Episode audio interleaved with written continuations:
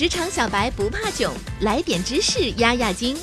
这里是有识知识，本节目由三十六克高低传媒联合出品。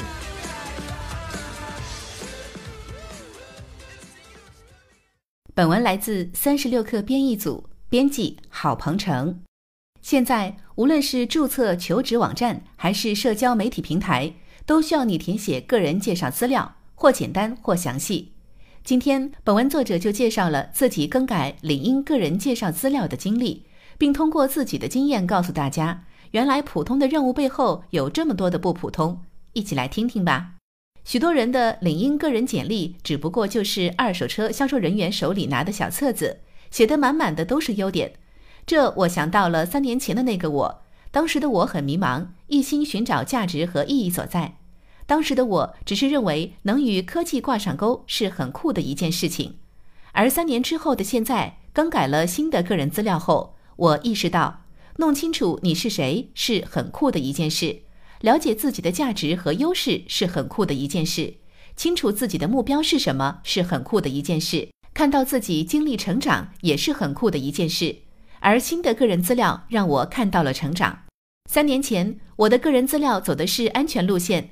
满是各种花哨的职位和头衔，看上去像是一位科技界权威人士的感觉。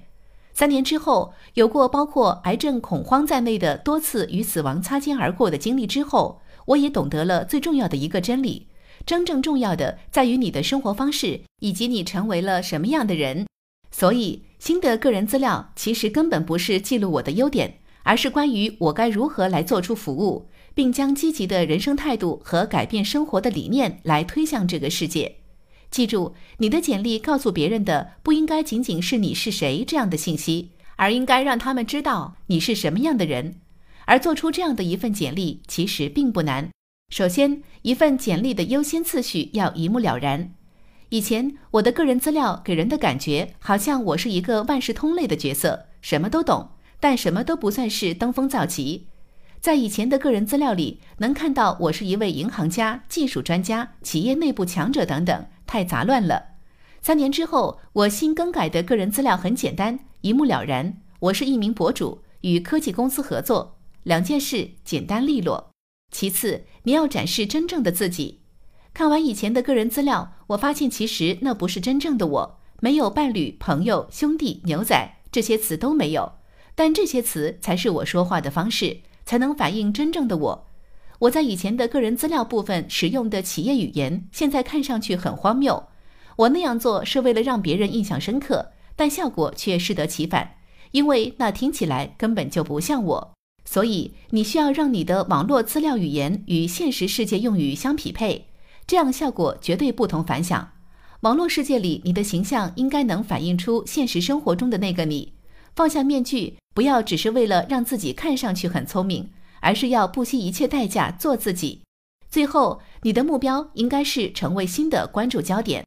从我新更改后的个人资料中，可以清晰地看到我的工作和生活目标。实现这些目标需要我站在舞台的中心，备受众人的关注。但我不再去回避。过去的我曾将自己的目标深深地隐藏起来，因为担心别人的嘲笑。但现在的我不再去在乎这些。无论我走到哪里，我都会将自己的目标分享给别人听。我将它们作为荣誉勋章，时时佩戴在胸前。无论是你对于职场生涯的目标，还是自己的生活目标，其实都无需隐藏。谁会去在意别人的想法呢？这是你的愿望，你应该大胆地展现出来。正是这样，你才能吸引到志同道合的人。其实，无论是在领英，还是其他社交媒体渠道或者网站。都需要撰写自己的个人介绍资料。我建议你可以经常修改自己的个人介绍资料，来看看随着时间的推移，自己有怎样的成长。编写一份资料介绍，有助于你清晰地了解自己，审视现在的自己，思考未来想成为什么样的人。好了，本期节目就是这样，下期节目我们不见不散。一手商业资讯，精准创业风口，专属职场锦囊，尽在三十六课 APP。快来下载吧！